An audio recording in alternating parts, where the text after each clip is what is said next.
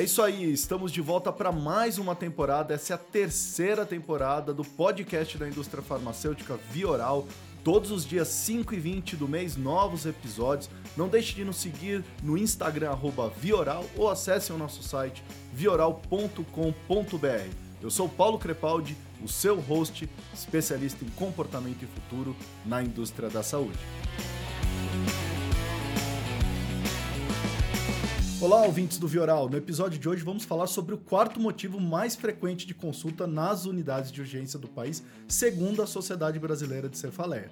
Para vocês terem uma ideia, a enxaqueca, que é um tipo de cefaleia, é encontrada em 30 milhões de brasileiros. Nós estamos falando de 15% da população, segundo estudo publicado no Journal of Headache and Pain em 2019. Esse estudo ainda afirma que apenas 2,6% dos pacientes recebem tratamento profilático adequado seguindo os guidelines. Para esse bate-papo, convidamos o neurologista e fundador do aplicativo Doutor Cefaleia, Dr. Renan Domingues, chefe do setor de cefaleias da Santa Casa de São Paulo. Dr. Renan, seja bem-vindo ao Vioral.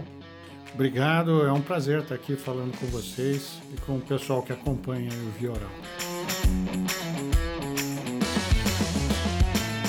Doutor Renan, eu queria começar a ter uma série de perguntas que me fizeram, as pessoas têm muita curiosidade sobre esse tema, e eu queria então já é, começar esse nosso bate-papo é, falando é, de alguns números que eu pesquisei e fiquei surpreso sobre o nosso tema hoje. Primeiro número é que quando a gente está falando de cefaleia, Segundo os dados da Sociedade Brasileira, 95% das pessoas têm dor de cabeça pelo menos uma vez na vida. Tá? Desse contingente, 70% das mulheres e 50% dos homens sofrem com mal pelo menos uma vez ao mês. E há 13 milhões de brasileiros que encaram a dor 15 ou mais dias por mês. É muita gente, né? É muita gente. Os números são realmente esses, né? E, e acho que um outro dado também muito importante é que um percentual muito significativo dessas pessoas não faz tratamento de forma adequada. Então, a, a, aqui no nosso meio, aqui no Brasil, as principais formas de abordagem, a principal maneira que as pessoas lidam com a dor de cabeça, primeiro, é a automedicação e outro problema também é a procura por serviços de emergência. Então, existem tratamentos preventivos, mas pouca gente, um percentual menor de 10% desse número, desses números aí que você apresentou, realmente busca um tratamento preventivo ou tem acesso a um tratamento preventivo. Doutor, é, uma das perguntas que eu mais recebi nas redes sociais é, foi sobre analgésicos. Você citou a automedicação então eu queria falar sobre os analgésicos que a gente consegue comprar na farmácia sem receita médica. É, muitas pessoas, quando sentem o incômodo, querem uma solução rápida, é óbvio. E eles correm para os analgésicos, né? Essa é a melhor solução para a maioria dos casos, né? E aqui a gente está falando o quê? De mais de 150 tipos de cefaleias? Olha, é o que as pessoas buscam, mas não é a solução que nós entendemos ser a melhor. Primeiro, porque, como você disse, existem muitas causas e nem sempre a dor de cabeça é uma coisa trivial. Então, nós temos dor de cabeça tensional, temos dor de cabeça por ingestão de álcool, temos algumas dores de cabeça que são realmente comuns. Mas também pode ser o sintoma de uma doença mais grave, um tumor, uma alteração vascular, uh, um acidente vascular cerebral, uma trombose. Então, a dor de cabeça ela pode sim ser um sintoma de uma doença mais grave. E a automedicação, evidentemente, pode mascarar essa situação. O uso excessivo de analgésicos, uma pessoa que tem muita dor de cabeça, pode, na verdade, acabar agravando o quadro.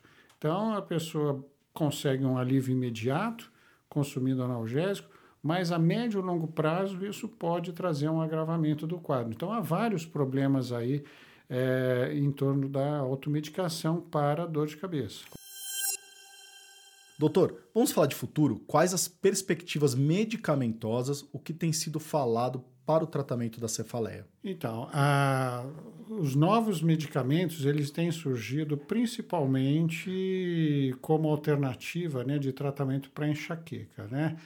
É, que é um dos tipos, né? É doutor? um dos tipos. Tá. É um dos tipos e é um tipo muito importante porque a enxaqueca é muito impactante. A enxaqueca ela é considerada a segunda doença mais incapacitante, porque se a gente for somar uh, problemas como faltas ao trabalho ou presenteísmo, né, que é aquela pessoa que trabalha, mas tem uma concentração comprometida, tem uma qualidade né, da sua produtividade reduzida, então, nós podemos dizer que em pessoas jovens a enxaqueca é uma doença altamente incapacitante. É, e em relação à enxaqueca, a gente tem aí medicamentos, temos aí os agonistas serotoninérgicos, né, que vieram aí na década de 90, são medicamentos usados para tratamento das crises de enxaqueca. E nós temos aí novidade chegando, tem alguns medicamentos já aprovados fora do país para tratamento de crises, alguns agonistas serotoninérgicos mais seletivos que os que a gente já tem no mercado. É, então, nós vamos ver aí novidades em termos de medicamentos para tratar as crises de enxaqueca. Mas talvez a grande novidade esteja realmente no campo das medicações preventivas. Que, que é isso? É um medicamento que o paciente usa de forma contínua e que visa reduzir a frequência e a intensidade das crises. Então, nós temos para enxaqueca medicamentos orais, muitos deles são medicamentos emprestados de outras doenças, né? O que, que isso quer dizer? Medicamentos, por exemplo, para depressão, medicamentos anticonvulsivantes, que se mostraram eficazes no tratamento da enxaqueca, mas não foram desenvolvidos especificamente para tal. Então, nós ainda utilizamos esses medicamentos, muitos deles são eficazes, alguns têm ah, alguma limitação para um ou outro paciente por conta de eventuais efeitos colaterais.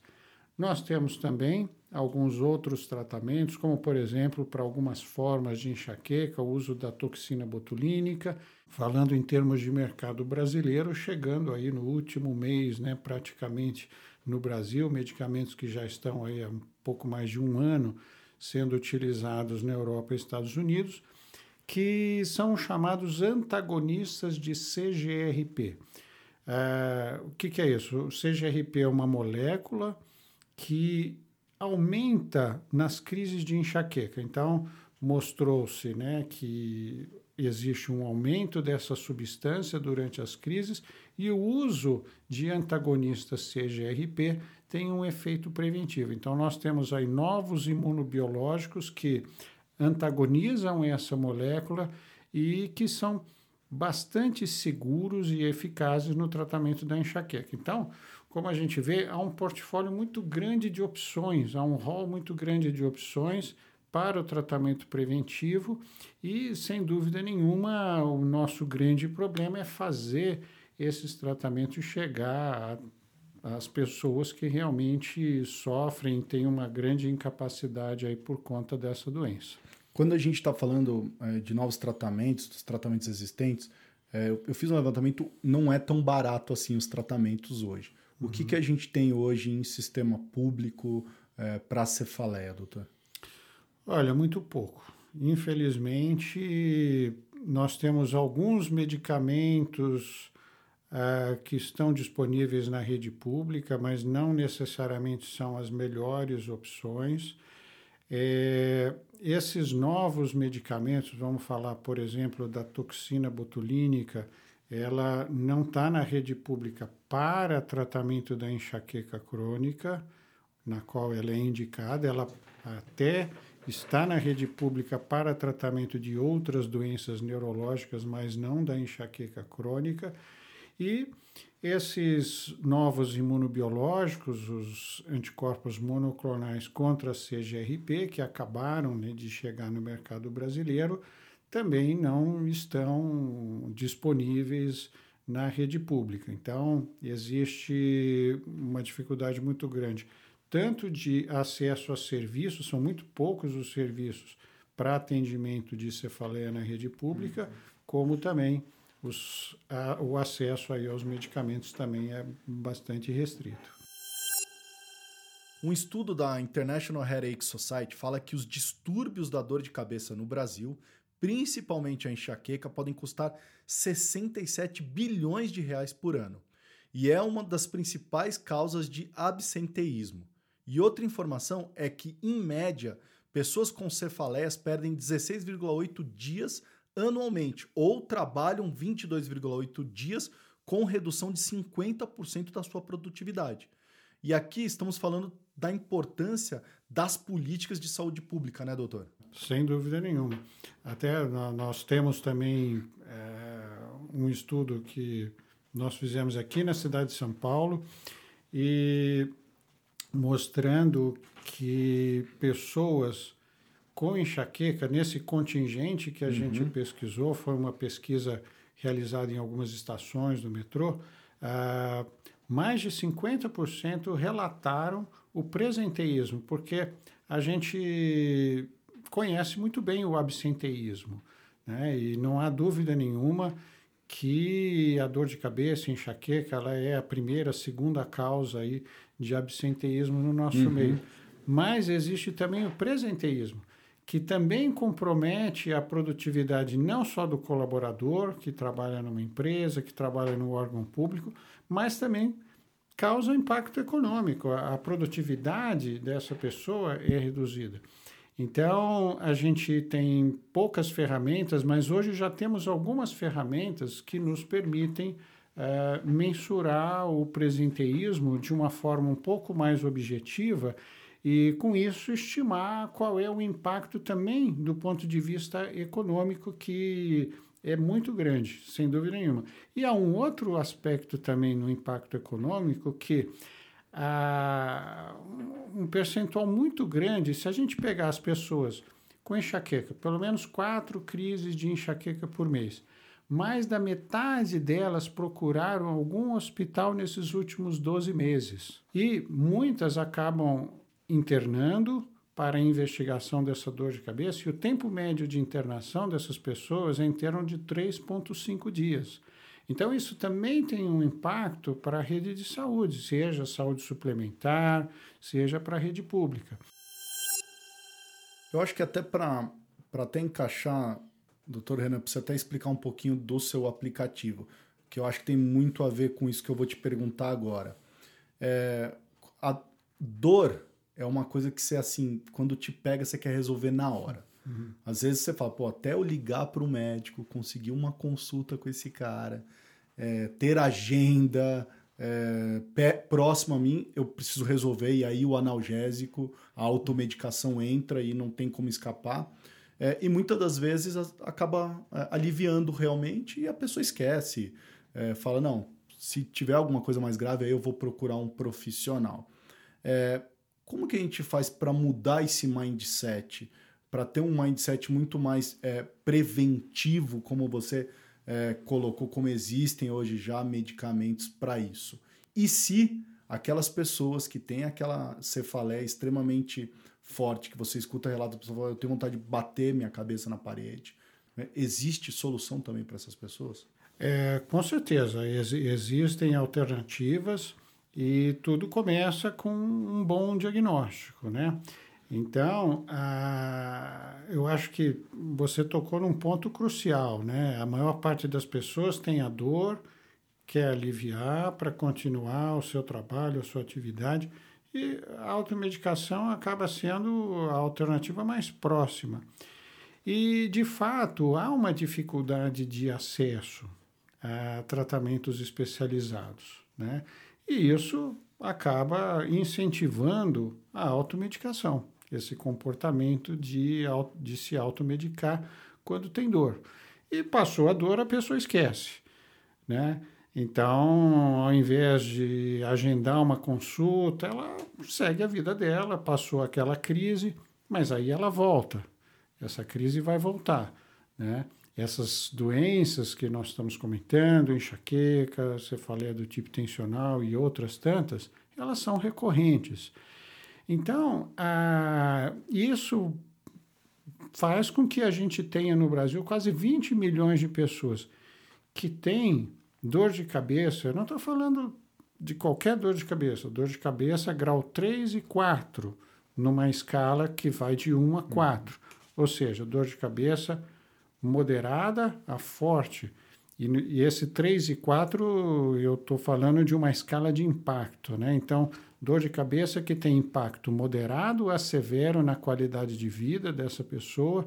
Então, é, nós temos aí um contingente de quase 20 milhões de pessoas nessa situação e que não estão fazendo tratamento preventivo. Então, esses 20 milhões são aquelas pessoas que têm indicação de tratamento preventivo. Então, foi pensando nisso né, e aliando é, com a nossa experiência no atendimento de pacientes e percebendo essa dificuldade de acesso, é, esses fatores que me motivaram a idealizar esse aplicativo Doutor Cefaleia, que não é um substituto do médico de forma alguma, mas é uma ferramenta que ajuda no acesso ao tratamento adequado. Então, ela permite uma comunicação mais fácil. Hoje a gente tem meios aí seguros é, disso poder ser estabelecido. É, ela ajuda no acompanhamento da pessoa, no entendimento das suas queixas, dos seus sintomas no dia a dia. É, o aplicativo ele fornece feedbacks e orientações para a pessoa que sofre com esse tipo de problema. Uhum. Então, quem quiser já pode entrar nas lojas aí de smartphones e baixar esse aplicativo. Como é que é? Sim, com certeza. Ele está disponível na, nas lojas, iPhone, Android. É, a pessoa pode baixar gratuitamente, pode utilizar.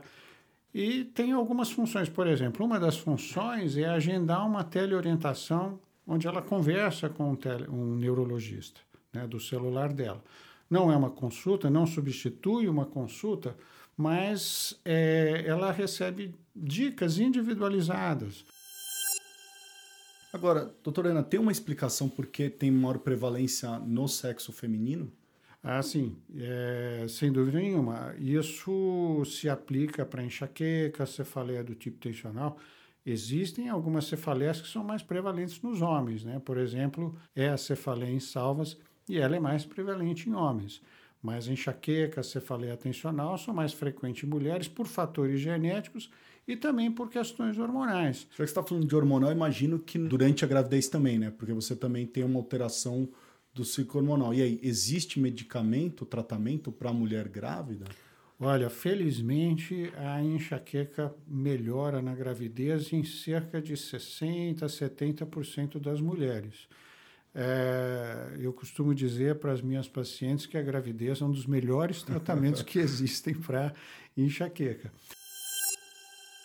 Doutor Renan, podemos dar um número máximo por mês para dizer que a pessoa está enfrentando um caso que necessita de um tratamento? É, há, uma, há uma tendência, nós que trabalhamos com cefaleia, nós dizemos que três ou mais crises por mês já seria indicação de fazer um tratamento preventivo.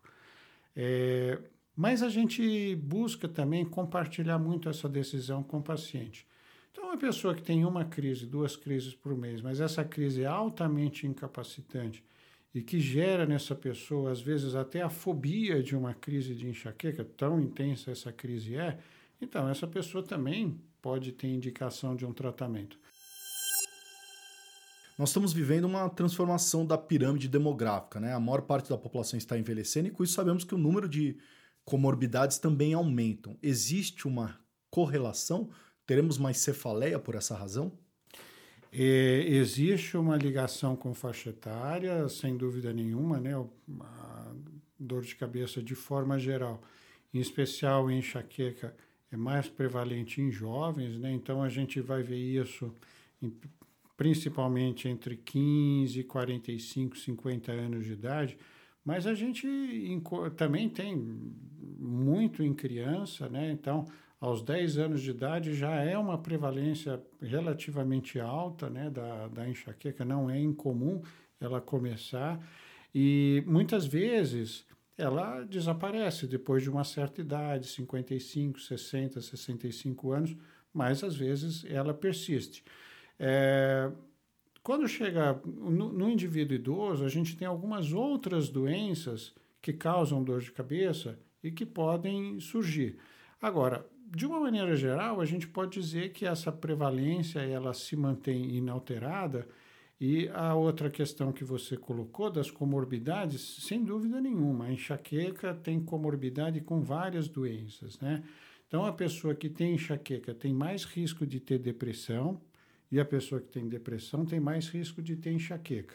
Existe comorbidade com transtorno de ansiedade, existe comorbidade, por exemplo, com epilepsia, uh, existe comorbidade com distúrbios de sono, então, há uma ampla gama de comorbidades e algumas até que as pessoas se surpreendem, né? Por exemplo, indivíduos que têm obesidade tendem a ter uma piora da enxaqueca.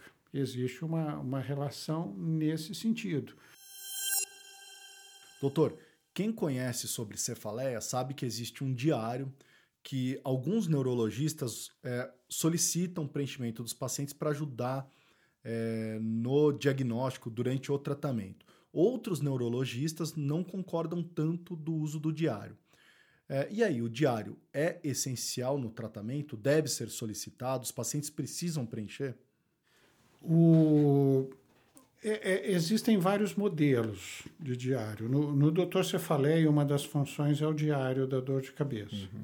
É, mas é, nós procuramos inserir um diário é, que não gera estresse, não é um diário que a pessoa precisa definir características precisas sobre local, é, intensidade, horário que surgiu a dor. Eu acho que isso nós estamos falando de pessoas jovens e produtivas, então nem sempre é uma coisa uhum. viável. Mas, é, inclusive, tem, tem um estudo recente né, da International Headache Society mostrando que quando o diário ele consegue identificar o impacto, é, ele é uma ferramenta interessante. Então, é, isso foi o que é o que eu sempre pensei em termos do diário. Né? Eu nunca utilizei diários altamente detalhados uh, sobre horário de início. Não importa o horário que a dor de cabeça começa, importa se a pessoa teve dor, se ela sofreu e se ela precisou recorrer a analgésicos. Basicamente isso. Uhum. E, periodicamente, de tempos em tempos, a gente avaliar o impacto. E a gente tem escalas para isso. Então, a gente tem escalas como, por exemplo, existe uma chamada é, HIT6, né? que é uma escala de impacto da dor de cabeça, que ela avalia as últimas quatro semanas. Então, é, com relação ao diário, ele pode ser útil, mas é, deve focar fundamentalmente no impacto. Doutor, você falou sobre o pronto atendimento, que usualmente, se você tem uma crise, você procura um serviço de rápido atendimento e raramente você passa por um neurologista nesses locais, né? Você vai ser atendido aí por um clínico geral. Por que, que eu estou falando isso? Porque eu encontrei um dado da OMS que apenas quatro horas de educação médica é, de graduação são dedicadas a distúrbio das dores de cabeça. É, e isso é o que os profissionais de saúde recebem no mundo inteiro. Como que a gente resolve esse problema? Olha, isso é verdade. Eu sei porque eu também tenho essa atividade docente, né? Há, mais de 20 anos sou professor de medicina e, e, esse é um tópico que eu ensino. E eu sei que a grade do curso de medicina ela é muito estreita. Então, a gente vai ter aí uma aula de duas horas, vai ter um ou outro caso que a pessoa vai ver durante o internato. Realmente não é um aprendizado completo. Há certos medicamentos que não devem ser usados para pessoas que têm enxaqueca. E, infelizmente, aqui é um dado, né, é, um, é uma informação é, que eu acho muito importante, que a gente vê com muita frequência pessoas usando, por exemplo, morfina e derivados para pacientes com enxaqueca. Não é eficaz, traz uma série de problemas e, infelizmente, a gente acaba vendo pessoas que desenvolvem dependência de morfina frequentando unidades de emergência. E eu te dou um dado de um hospital é, onde dor de cabeça, um hospital na região central de São Paulo, onde dor de cabeça é a queixa mais comum em adultos. Claro que aí a gente tem dor de cabeça por infecções respiratórias uhum. e tudo mais, mas quando perguntado na chegada qual o seu problema, dor de cabeça, liderando com quase 20% dos atendimentos. Doutor Renan, tá aí uma dúvida minha, eu acho que de muita gente está aqui. Todo neurologista é cefaliatra ou não? é, não. não. A resposta é não. Todo neurologista recebe algum treinamento é, em dor de cabeça durante a residência. É, eu trabalho num hospital universitário, uhum. onde a gente tem vários residentes, todos eles fazem o estágio no serviço de cefaleia e saem com uma formação adequada para o atendimento da maior parte das cefaleias. Agora, existe um grupo de neurologistas que tem um, um, um carinho especial por essa área. É, e eu me incluo nessa categoria. né? sou, sou membro da Sociedade Brasileira de Cefaleia, tenho serviços acadêmicos, né?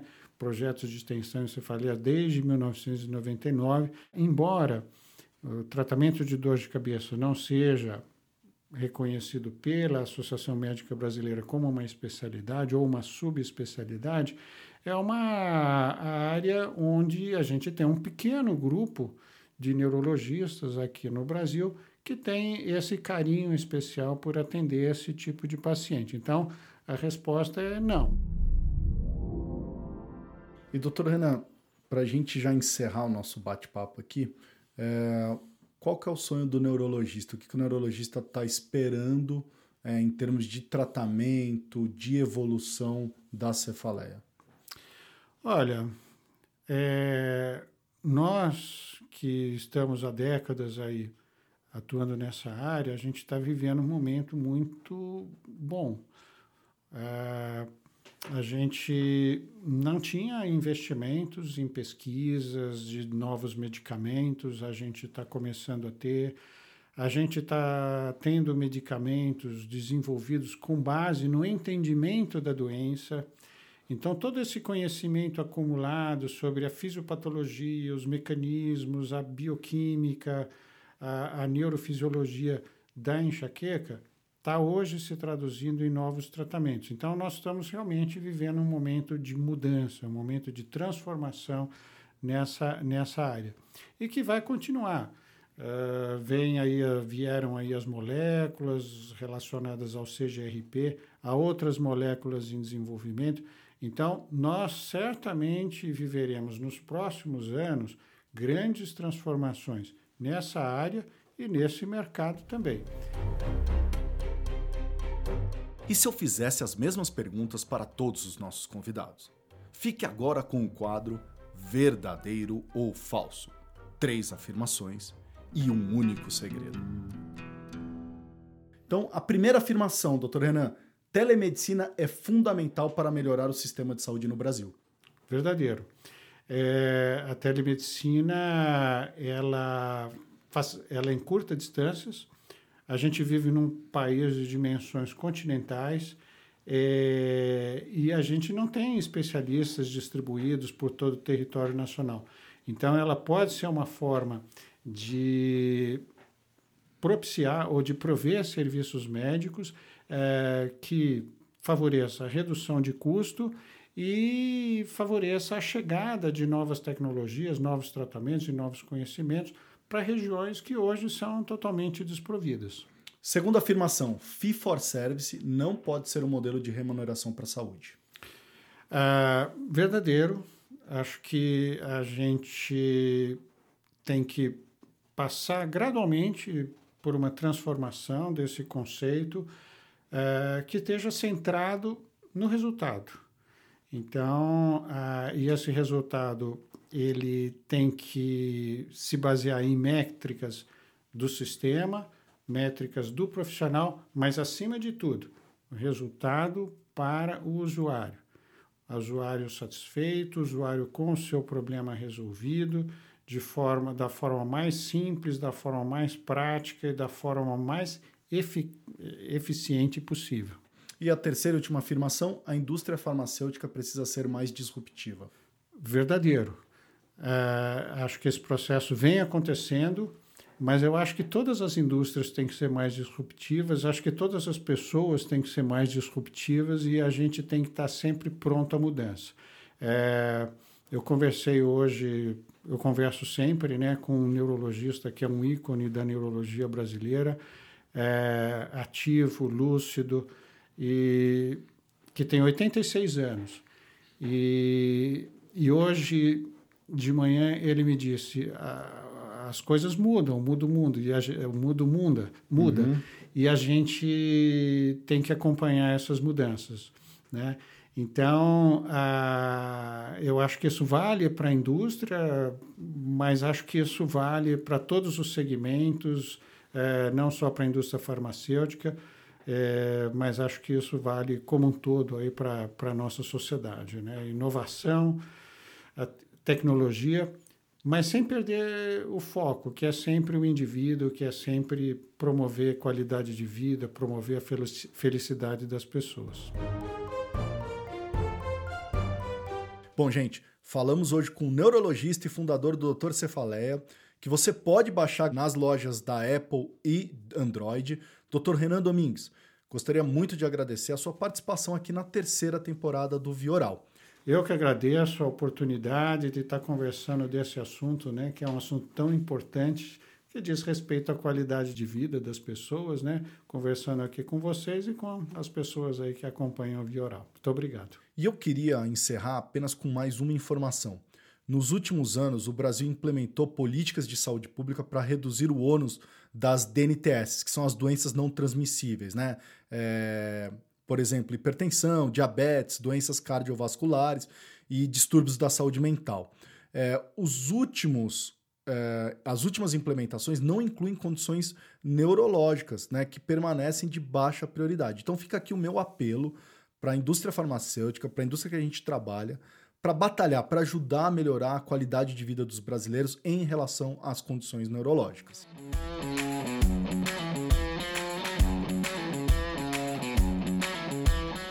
Esse foi mais um episódio do Vioral. Todos os dias 5 e 20 do mês, um novo episódio. Não deixem de acessar o nosso Instagram, Vioral, ou site vioral.com.br. Um abraço, fui!